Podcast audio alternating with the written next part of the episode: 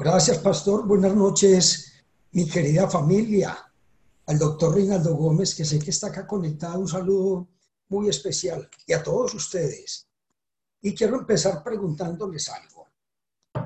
¿Ustedes consideran que en la vida del cristiano hay enemigos? Quienes consideren que sí, levanten la mano. Bueno, bueno, muy bien. De verdad que hoy llamamos esta enseñanza enemigos en la vida cristiana. Y para empezar, quiero compartirles como introducción la desobediencia del hombre que encontramos en el libro de Génesis, libro que significa origen de todas las cosas. Es maravilloso. Yo en las oportunidades que he tenido de compartir palabra, he empezado con este libro histórico y que lo he dicho, que nos habla de los principios de la creación, del universo, de la obra de Dios, nos habla de las, de las rebeliones contra Dios, nos habla del pecado, de la salvación y del juicio. El libro de Génesis es un libro muy importante para poder hablar de todos los temas bíblicos y especialmente de la vida de Jesús. Y quiero compartirles que en Génesis, en el capítulo número 3, la palabra de Dios nos habla de la desobediencia del hombre. Es decir, nos habla del pecado de Adán y Eva por alcanzar la sabiduría, por alcanzar lo que no se les había ofrecido en su momento. Esa sabiduría a través de un árbol codiciable. Y ellos allí fue donde vieron por la desobediencia a Dios, la desnudez. Quedaron avergonzados ante Dios y se escondieron por temor de Dios. En, ese libro de Génesis, en el capítulo tercero y específicamente en, el, en los versículos nueve yo quiero leerlo quienes tienen la Biblia ahí. Y dice, mas Jehová llamó al hombre y le dijo, estamos en el versículo 9, mas Jehová llamó al hombre y le dijo, ¿dónde estás tú? ¿Dónde estás tú? Y él respondió, oí tu voz en el huerto y tuve miedo, porque estaba desnudo y me escondí. Y Dios le dijo, ¿quién te enseñó que estabas desnudo? Has comido del árbol del que yo te mandé, no comieses. Y el hombre le respondió, la mujer que me diste por compañera me dio del árbol y yo comí. Entonces Jehová, Dios, dijo a la mujer, ¿qué es lo que has hecho? Partamos de estas dos preguntas. ¿Dónde estás tú? ¿Dónde estoy yo? ¿Y qué es lo que tú has hecho? ¿Qué es lo que yo he hecho? Esta cita es muy importante porque Dios de entrada no está condenando, a pesar del pecado, ni a Adán ni a Eva. Lo que sí hizo con la serpiente porque a la serpiente le dijo, eh, cuando le dijeron que la serpiente los había engañado, dijo, y Jehová dijo a la serpiente, por cuanto esto hiciste, maldita serás. Ahí no entró en ninguna discusión ni diálogo con la serpiente. De una vez la maldijo. Pero Adán le dijo, ¿dónde estás tú? Dijo, me escondí porque tenía miedo. Y a la mujer le dijo, ¿qué es lo que has hecho? Y dijo, la serpiente me engañó. Quiere decir que aquí estamos frente al principio de la maldad, al principio de la iniquidad de los hombres, con ese corazón al mal. Y fue, es el principio para que Dios prometiera inundar la tierra. ¿Inundarla cómo? A través del diluvio.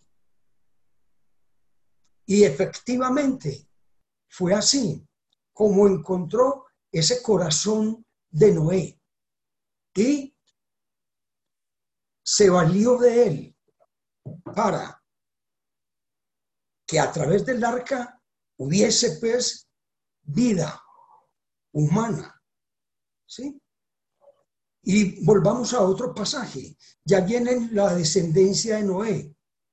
Los descendientes de Noé, recordamos que fueron Sem, Cam y Jafet.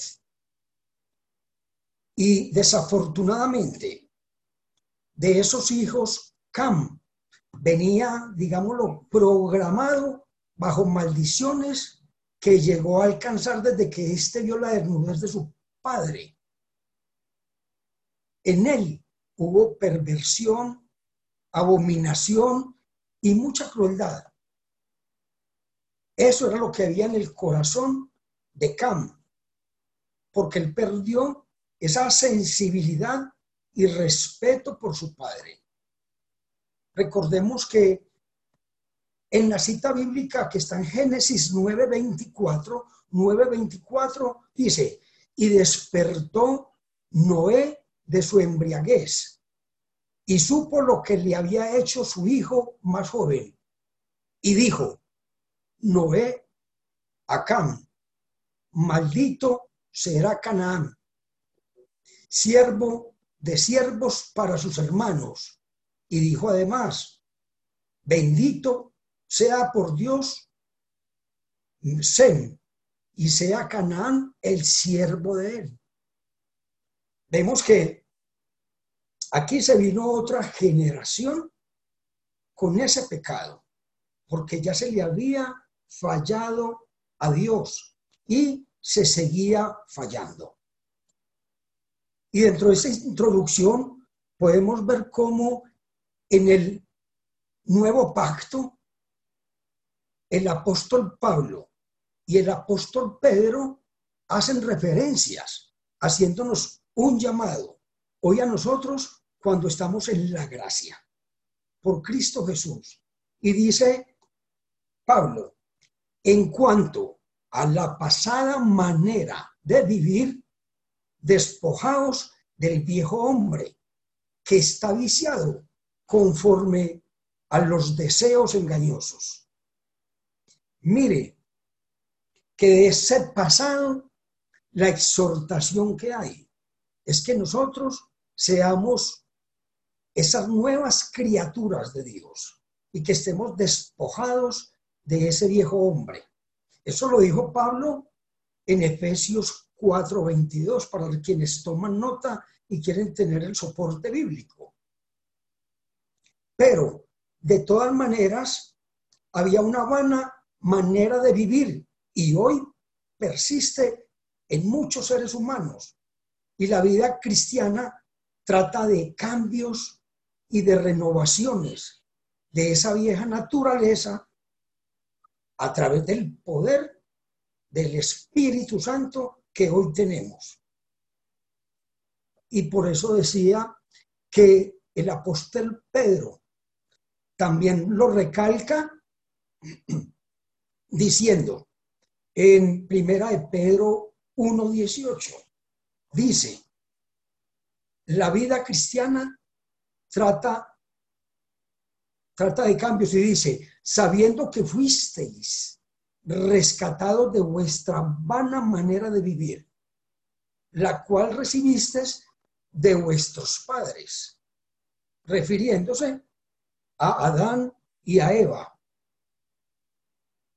De tal manera que ese viejo hombre tenemos que despojarlo de nuestras vidas.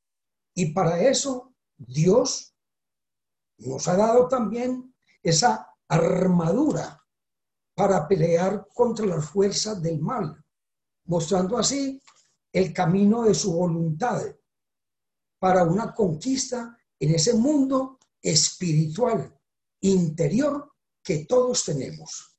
Dios quiere que nosotros seamos personas con una vida abundante, una vida abundante. Y esa introducción que hago va dirigida a indicar que la llamada tierra prometida fue ocupada por los pueblos de Canaán, ¿sí? que entre otras cosas representan los enemigos de Dios. Y esos moradores que en esa etapa o época inicial se encontraban en la tierra de Canaán eran justamente los descendientes de Cam. Ellos simbolizaban sentimientos, emociones y unas sumas gigantes de maldad. Ellos se encontraban entonces en ese territorio que Dios quiere poseer para su pueblo de Israel. ¿Sí? Pero allí, como le digo, estaban esas poblaciones dirigidos por reyes poderosos, pero perversos, que representaban eh, a la carne, la tierra, tierra es sinónimo de mundo, es sinónimo de carne.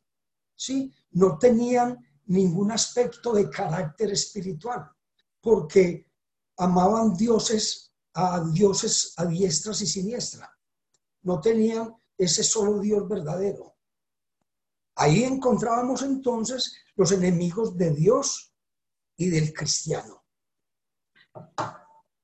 Y en un momento determinado, Dios hizo un pacto con Abraham, diciendo, a tu descendencia les daré tierra, desde Egipto hasta el río Éufrates.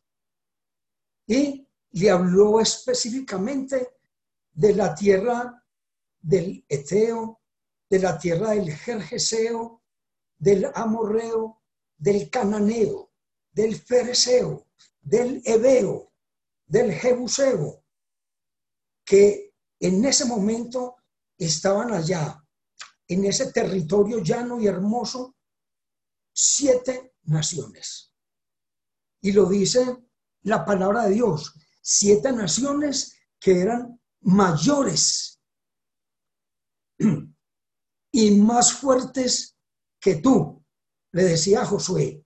Son siete naciones mayores y más fuertes que tú, Josué, que era el que tenía la tarea de llegar allí, porque todo se empezó con Abraham, pero finalmente era Josué el que tenía ese gran legado para ingresar allí.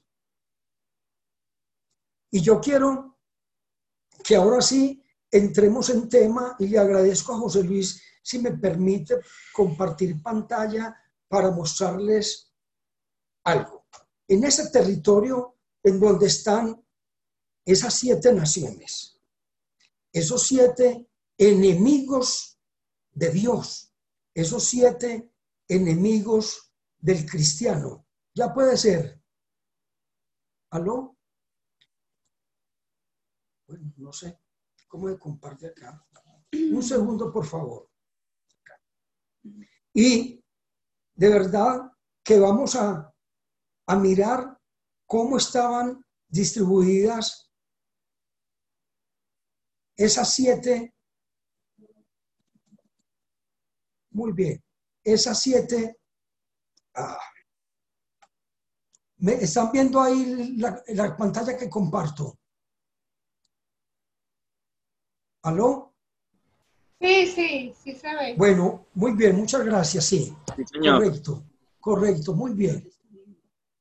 No importa. Pero las están compartiendo allí, las están viendo. Y quería decirles entonces que estas, correcto, que ahí tenemos las siete naciones que son las enemigas de Dios. ¿Sí? Mm, Qué pena. Espera un segundo. Sí, ahí la siguen viendo. No, ya sí. Ahora. Ahí la- Correcto. Muy bien. Bueno.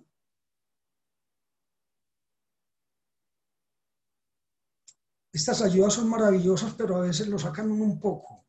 Eh, entonces tenemos los eteos, los jerjeseos, amorreos, cananeos, fereceos, heveos y jebuseos.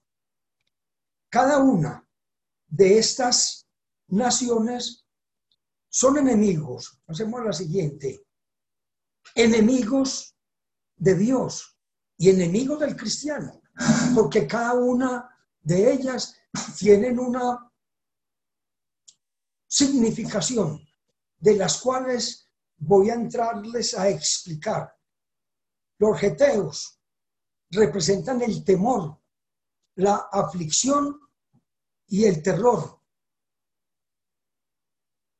Los jerjeseos son los moradores que están allí, en el barro, en la laguna, en la arcilla o en el pantano. Así estaban distribuidos en todo ese campo maravilloso de Canaán. Los amorreos estaban en la parte alta, en la parte del Líbano hoy, en la montaña. Por eso se consideraban alpinistas. Los cananeos estaban en la parte baja, cerca al mar Mediterráneo, en donde tenían parte comercial y se destacaron por el amor al dinero y por ser unos mercaderes, que su Dios era el Dios dinero. Los fereceos, igualmente, era otra gran población. Todas eran muy numerosas. Todas estas familias o naciones fueron descendencia de Cam. Y eran unas ciudades cerradas, porque no se preocuparon por conocer, por instruirse, por aprender, ni por el saber. Otro más, los hebeos, que era el mundo de la astucia y el mundo del engaño. Y finalmente tenemos los jebuseos, que son los humillados, los pisoteados, los abatidos. Y vamos a entrar un poco más a explicar cada una de estas naciones o de estas, ahora sí cerrémosla para ingresar, o de estas, de estos enemigos de Dios. Ahí salimos de la pantalla. ¿Alguien me dice si salimos de la pantalla ya? Sí. Sí, correcto, correcto. Vamos a empezar con la primera y voy a, tra- a trabajar el eteo. Ya dijimos, simboliza hijos del terror. Es una raíz con acepciones que significan aterrori- estar aterrorizados por el bien, atemorizados por el hoy y por lo que sucede mañana. Es lo que nos desalienta en el gozo que nos da la presencia de Dios. Nos amedrenta del tener o del perder. Es lo que nos asusta y nos espanta del poder de Dios y no tenemos esa capacidad de discernir lo grande y maravilloso que es. Y aquí viene una pregunta. ¿Tú sientes terror a lo desconocido? ¿Sientes terror a la oscuridad, al fracaso, a la soledad, a la enfermedad, a la vejez o a la muerte? ¿Tienes temor a comprometerse, a comprometerte en lo que haces, a avanzar, a orar por los enfermos, etcétera? ¿Sientes temores? Mucho cuidado, porque si yo lo siento es porque en mí están habitando los eteos. Tenemos que cuidarnos. Tenemos que vivir sin terror o sin temor, porque eso cambia el rumbo o el destino del cristiano. Lo incontrolable por el temor no permite que enfrentemos situaciones y problemas para someterlos bajo el poder que Dios nos da. De ese temor, cuando alguien no lo identifica, se identifican y se aprovechan otros para someternos bajo su propio control.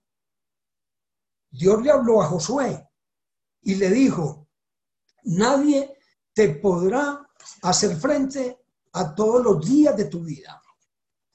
Como estuve con Moisés, le dijo Jehová, estaré contigo, no te dejaré ni te desamparé. Y esa misma palabra nos la dice Dios en esta tarde. Y les digo algo más, todo, absolutamente todo creyente en Jesucristo, que somos nosotros, estamos llamados a conquistar y a desechar el temor. El Señor Jesús nos ha prometido la victoria en una posición de lucha y de valentía. Y el enemigo siempre, siempre querrá sembrarnos incertidumbre, zozobra y parchar o manchar la vida de cada uno de nosotros como creyente. Pero hay una cosa, cuando tú, cuando tú eres valiente para alcanzar las promesas dadas por Dios, estarás en el camino asegurado para la victoria. Amén. Amén. Yo pregunto, ¿dónde estás tú hoy? ¿Y qué es lo que has hecho para derrotar al Eteo?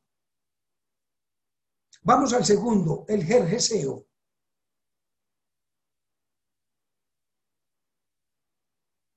El segundo dice, el que es arcilla o arena. La pregunta es, ¿dónde estás pisando hoy? ¿Estás pisando la arcilla, la arena o estás pisando y construyendo el lugar que te puede prosperar? Si estás pisando en arcilla o arena, te estás hundiendo. Por eso debemos pisar sobre la roca.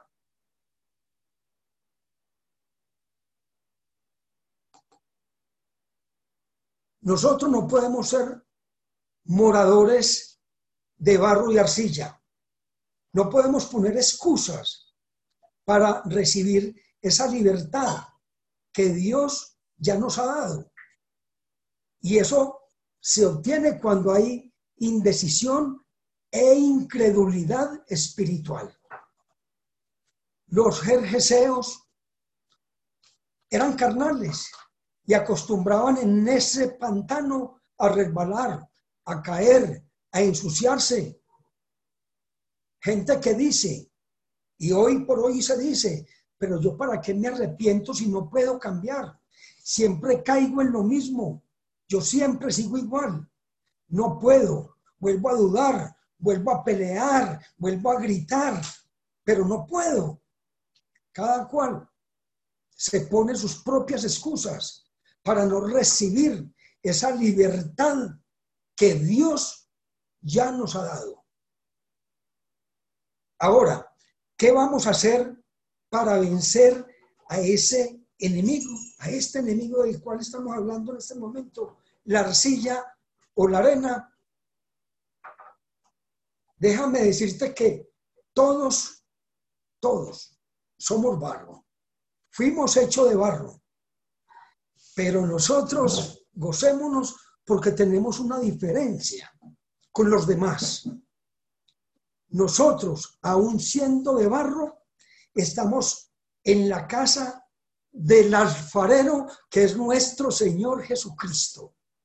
Él es el que a nosotros poco a poco nos va puliendo.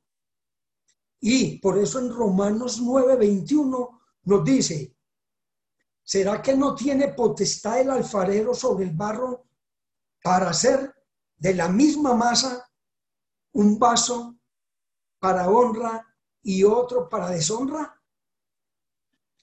Les, les comento, Jesús, nuestro Padre, hace notorias todas aquellas riquezas de su gloria a través de esos vasos de misericordia que él, prepara, que él preparó de antemano para su gloria. Amén. La mano de Dios es la que nos moldea a través del fuego del Espíritu Santo. Y ese fuego hace que cada vez vamos muriendo a las obras de la carne. Tú no puedes, puede que no podamos, seguro que no podemos en ciertas circunstancias, pero Dios sí puede cambiar nuestra vida y ese rumbo que a veces está siendo un estorbo. Yo te pregunto, y tú te preguntas, ¿dónde estoy yo frente a este grupo de incrédulos? ¿Qué es lo que he hecho? Son las preguntas que Dios le planteó a Adán y a Eva. El número tres, el amorreo. Son aquellos, como dijimos ahora, que están en la parte alta, en la montaña, en el alpinismo, pero que eso lo que significa es egocentrismo y altivez. Habitar en las montañas era lo que ellos hacían, pero se escondían en las cuevas. Y el amorreo es como el típico caso que lleva a Cristo al pináculo del templo para tentarlo y ofrecerle una serie de reinos. Ese es Satanás. Ese es el tipo de gente que quiere estar en prominencia, ya bien sea por su belleza, por su apellido, por su posición, por su altivez. Prominencia es estar por encima de, sin haberlo logrado. En Josué, que es esa cita muy importante y les recomiendo que en los ratos libres, libres se lean el capítulo 10 del libro de Josué, en donde ahí conocemos justamente la derrota de los amorreos. Y, y es muy bonita esta historia porque los amorreos estaban en la parte alta de Canaán, de Canaán. Y allí habían cinco reyes, cinco reyes, y entre ellos estaba el rey de Hebrón, el rey de Jarmut, el rey de, de el rey de Hebrón, bueno, todos ellos. Pero cuando tú buscas la palabra etimológica de cada uno de ellos, encuentras un significado. Y por ejemplo, el rey Oham significa destrucción. Y él era el rey de Hebrón, que significa alianza, unión o asociación. Y que cuando tú miras es la asociación para murmurar y para destruir algo o alguien. En, esa, en ese caso, lo que Dios quería para Josué. Por ejemplo, el rey Piream o Piream, Piriam, significa rebelde o rebeldía. Y él era el rey de Harmut, que significa alturas. En otras palabras, era que en la altivez siempre hay rebelión. Por ejemplo, el rey de Bir significa adivino. Y él era rey de la región allá de Eglón, que significa semejante a un becerro. Y ello no significa que en el afán de esas personas de ser como los verdaderos siervos de Dios que no lo eran, se levantaban a sí mismos y a sí mismos se proclamaban como siervos y no esperaban a que Dios fuera el que los posicionara. Yo me pregunto, ¿qué hacer para vencer a este enemigo? Contra esto hay que luchar para mantener esa humildad de espíritu, esa humildad de corazón. Mateo 11:29 nos dice, aprended de mí, decía Jesús, que soy manso y humilde de corazón, y hallaréis descanso para vuestras almas. Dios puede cambiarlo todo en nuestras vidas, desde nuestra posición hasta nuestro intelecto, pero es necesario que mantengamos nuestra humildad, porque esa elevación o esa prominencia en el reino de Dios no existe, ya que para el reino de Dios todos somos iguales. De ahí que luchemos pues para no sentirnos más que otros, que no haya menosprecio por nuestros queridos hermanos, que creamos nosotros o que no creamos mejor nosotros ser mejores que, que los demás. Todos, absolutamente todos, tenemos mucho de qué depender de los otros. ¿Sí? De ahí que yo me pregunto, ¿dónde estamos hoy? ¿Dónde estoy yo? ¿Qué es lo que he hecho para no estar en esta nación enemiga, cananeos, comerciantes, mercaderes y amor por el dinero, gente que cambia la casa de Dios por el comercio, por cosas perecederas, oportunistas y no le sirven a Dios. El caso claro es Judas. Judas se jactó más por tener unas monedas de oro que por estar con Jesús, con ese maestro que lo estaba orientando para esa maravillosa vida que les estaba mostrando. ¿Cómo vencer a este enemigo? No debemos olvidar que somos pueblo escogido por Dios.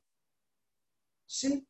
Nosotros fuimos ya comprados con gran precio por Él. Y Él ha echado toda la perversión y el pecado de nuestras vidas. De ahí que tenemos que dejar el afán y la ansiedad por el dinero y las cosas materiales.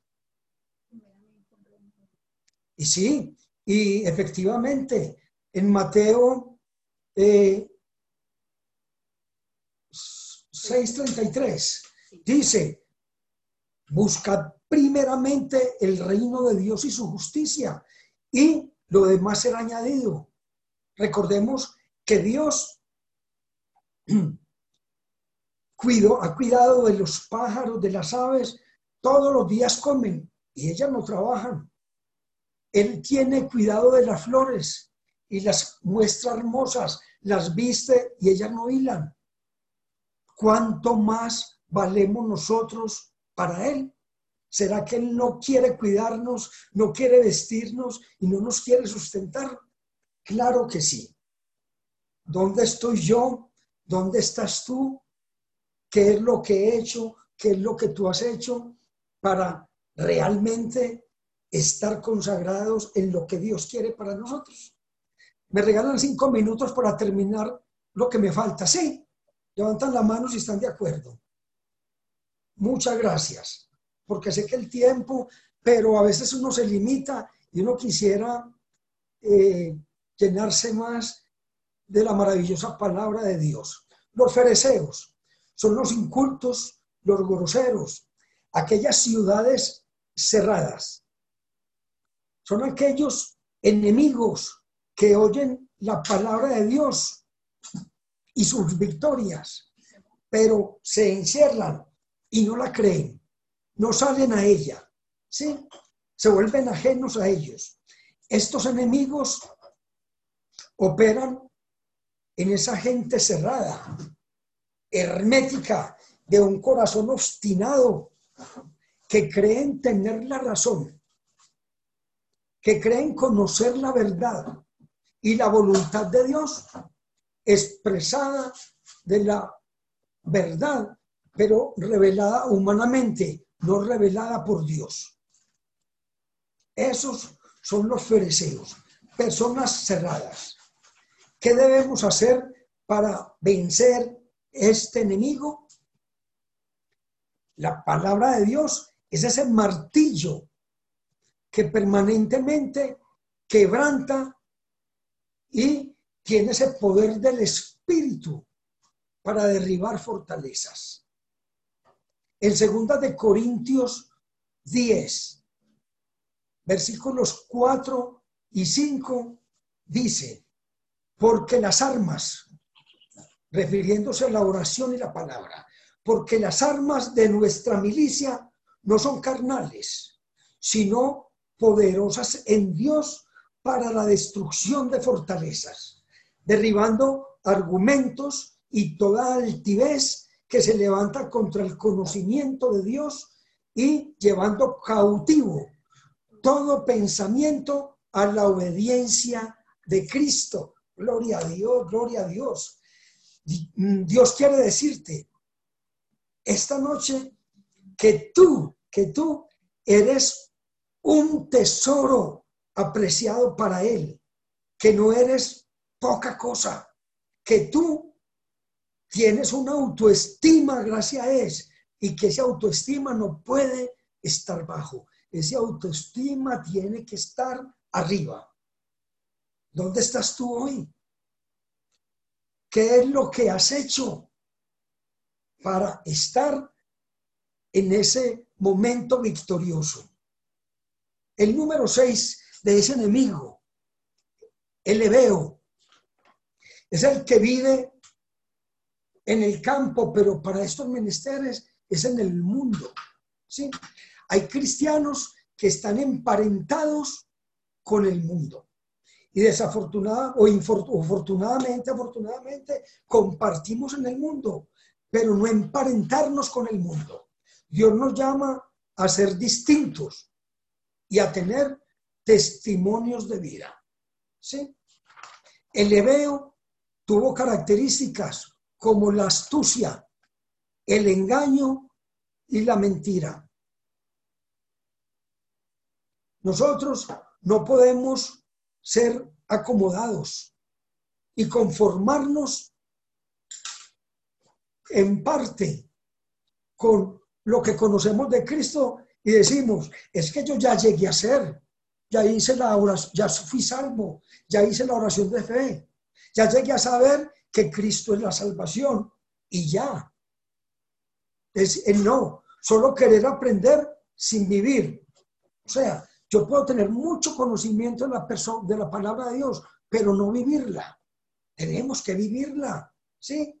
En el Señor tenemos que querer más de su presencia, más de su palabra, más de Él mismo y estar en su presencia hasta ver su rostro.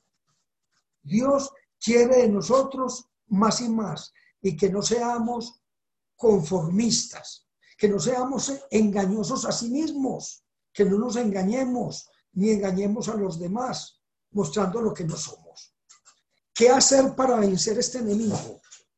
Muy sencillo. Segunda de Corintios 4, 2, segunda de Corintios 4, 2 nos dice, antes bien, renunciamos al oculto y vergonzoso, no andando con astucia, ni adulterando la palabra de Dios. Dios quiere que seamos claros con su palabra. Mi pregunta, ¿dónde estamos hoy? ¿Qué es lo que hemos hecho por cambiar? Y vamos para la última. Los jebuseos o jebusitas, que son los abatidos, los humillados, los despreciados. Y hay que estar muy despiertos, porque el enemigo quiere abatirnos, derribarnos, humillarnos, hacernos perder el ánimo, quitarnos las fuerzas. Él quiere despreciarte y que te tengan en poco. Los dardos del enemigo están recordando el pasado que, y quieren atarnos a un pasado que quizás tuvimos. Muchas veces nuestra propia familia, padres, hermanos, tíos, esposa, hijos, el jefe, qué sé yo, nos están menospreciando con palabras como, no sabes, no sirves para nada, eres inútil, fea, gorda, cachetona, nadie te quiere, no puedes, etcétera. Una serie de barbaridades que a veces parece que eso nos entrara. Nosotros tenemos que estar sellados contra eso. ¿Sí? Nosotros Muchas veces nos están recriminando lo que fuimos en el pasado, ¿sí? Y nosotros tenemos que sentir que sí valemos, que sí servimos, que sí sentimos y que sí lo creemos, todo en Cristo Jesús. Porque nosotros valemos la sangre de Cristo. ¿Sí? Quieren sacarnos de nuestra privilegiada posición de cristiano y nos quieren ubicar nuevamente en el nivel del mundo. No, no. Cuando Jehová, tu Dios, te haya introducido a la tierra en la cual entrarás, que ya lo hicimos, ¿sí? Nosotros debemos dominar naciones. Eso le dijo a Josué. Y a Josué le dijo, le dijo, esas naciones, o sea, estos enemigos serán mayores y muy poderosos. Pero tú los derrotarás y tú destruirás, los destruirás del todo. Estamos con ese llamado. Y ahí que estamos llamados para vencer a este enemigo. Yo quiero concluir diciendo lo siguiente. Mi querido hermano, hermana, si tú no luchas, pierdes. Y quien pierde cae en la esclavitud de aquello a quien le cede el territorio. El llamado de Dios en esta noche va dirigido para que conquistemos, para que seamos vencedores, para que alcancemos y cumplamos todos los propósitos que Él tiene en nuestra vida que conquistemos esta tierra prometida, que es la vida abundante que Él nos quiere dar.